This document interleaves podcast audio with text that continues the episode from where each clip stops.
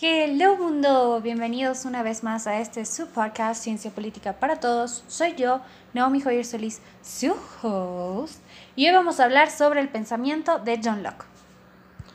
John Locke fue médico y un filósofo inglés conocido como padre del liberalismo clásico. Ya les explico por qué.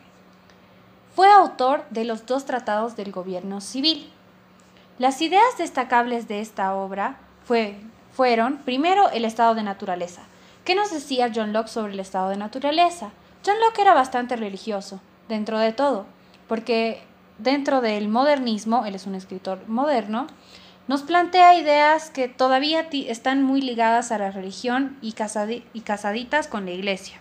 Ya no es como los otros autores modernos que hemos estudiado, que pues bueno, se van en contra de la iglesia, ¿no? John Locke nos explica que el estado de naturaleza es divino y que todos los seres humanos somos buenos por naturaleza. Entonces, los seres humanos, que también son seres sociables, se unen para formar comunidades y estas comunidades funcionan en automático, dado que todos son buenos, entonces no hay conflicto, ¿verdad? Pero, ¿qué es lo que dice John Locke de las personas que hacen daño? Porque claro, pensamos, sí, ya todos muy buenos, pero ¿qué pasa con las personas que hacen daño?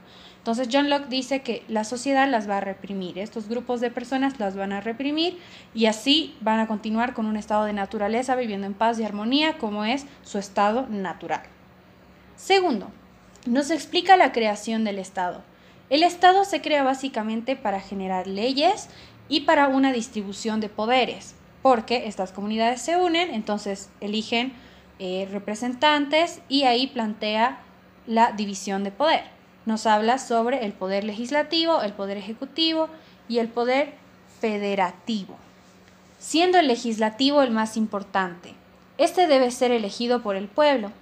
Este se encarga de hacer las leyes y de elegir el poder ejecutivo, es decir, la parte legislativa, la parte de la, una asamblea, por así decirlo, es la que se va a encargar de escoger a los representantes, al Ejecutivo, generar las leyes y así mantener el orden dentro de la comunidad.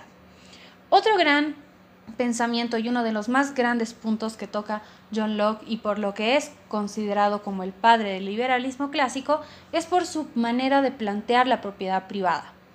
Él nos dice en el segundo tratado del gobierno civil que la propiedad privada es de esta forma. Les voy a poner el ejemplo.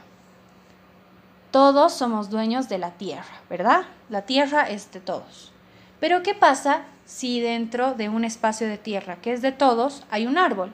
Un árbol que produce manzanas.